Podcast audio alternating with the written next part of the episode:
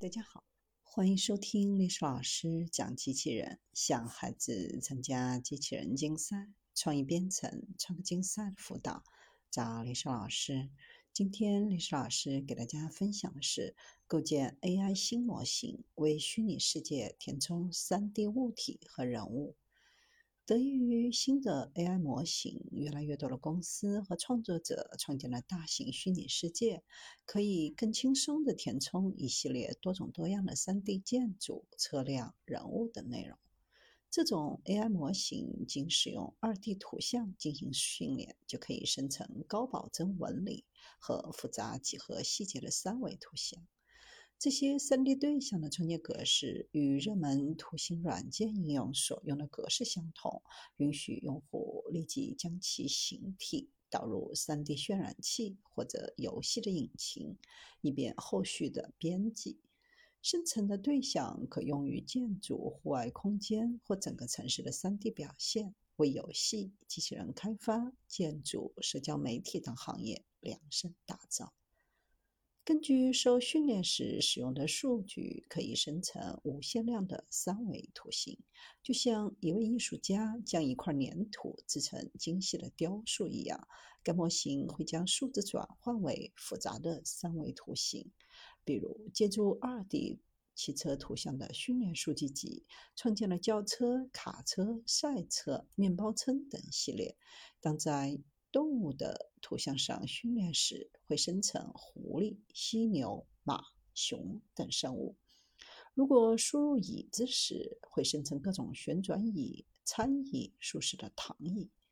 让我们离普及 AI 驱动的 3D 内容创作又更近了一步，能够即时生成纹理化的三维图形。为开发者带来颠覆性的变化，有助于迅速填充包含各种有趣对象的虚拟世界。现实世界充满了多样性，街道上的建筑各有特点，各种不同的车辆在其间呼啸而过，川流不息的人群更是异彩纷呈。为了反映这一情景的 3D 虚拟世界进行手动建模时非常耗时，很难填入详细的数字环境。以前 3D 生成 AI 模型虽然比人工方法更快，但在所能生成的细节水平上也被限制。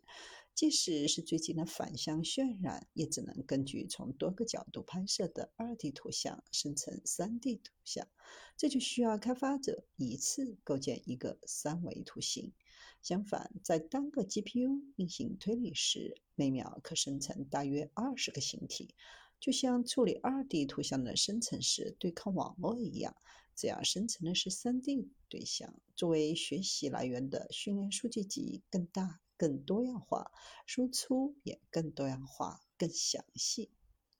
研究人员使用合成数据训练这种 AI 模型，数据中包含使用不同摄像头角度拍摄的 2D 图像。仅用了两天时间，就使用 GPU 对模型进行了一百万张图像的训练。这种 AI 模型的名称源于其能够生成显示纹理 3D 网格。这意味着会以三角形网格的形式创建形体，并使用纹理材质覆盖，使得用户能够轻松地将对象导入游戏的引擎、3D 建模软件或者电影的渲染器，并进行编辑。在生成的形体导出到图形应用后，这些物体移动或者旋转，就能使逼真的照明效果。通过整合提供的另一种 AI 工具，开发者可以使用文本提示，将特定风格添加到图像当中。比如，将渲染出的汽车调整为被烧毁的汽车或出租车，或者将普通的房屋设置成鬼屋。